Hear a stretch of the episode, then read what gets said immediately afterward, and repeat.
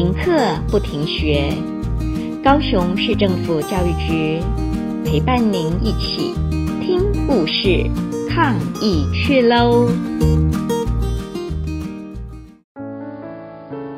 你爱谁多一点？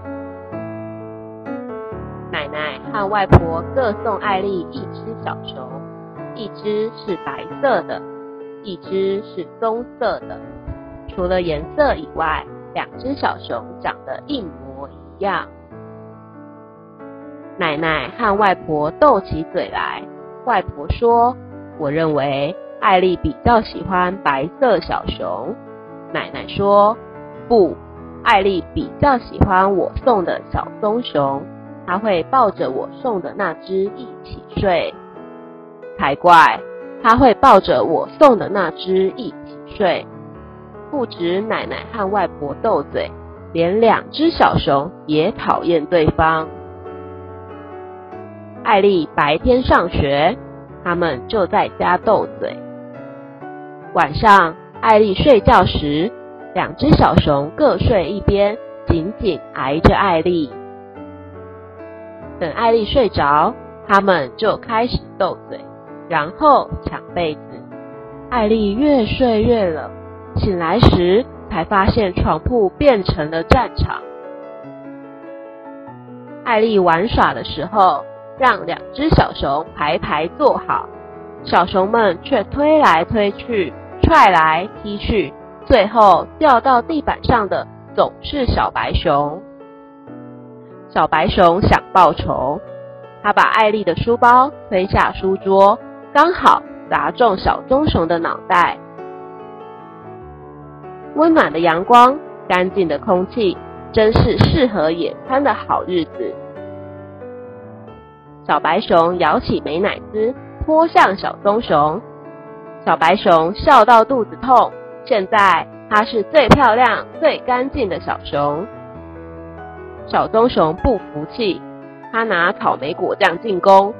小白熊身上沾了一堆紫红色斑点，这下。换小棕熊笑到肚子痛，我受够你们两个了。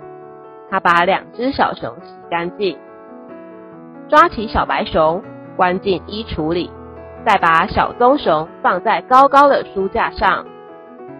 这下子看你们怎么打架！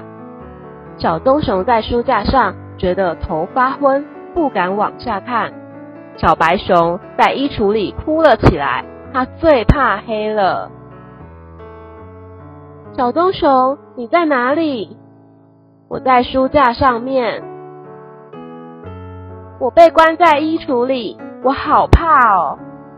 小棕熊想救小白熊出来，他该怎么做呢？他看看四周，书架正上方有风筝，他想到一个好主意。小棕熊爬到风筝旁边，小白熊替他打气：“你一定办得到。”有小白熊的鼓励，小棕熊发觉自己更有勇气。他向外一跳，风筝飞过空中，降落在衣橱前面。小棕熊打开衣柜，爬了进去。我来喽！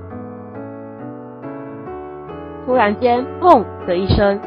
衣橱的门关上了，衣橱里一片漆黑，真糟糕！现在我们两个都被关起来了。小棕熊哭了起来，原来它也怕黑。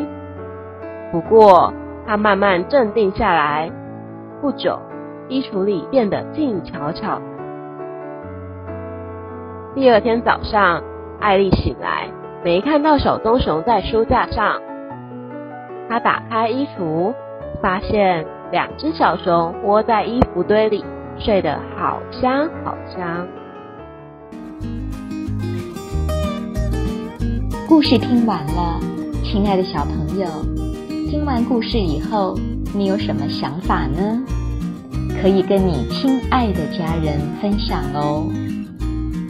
欢迎继续点选下一个故事。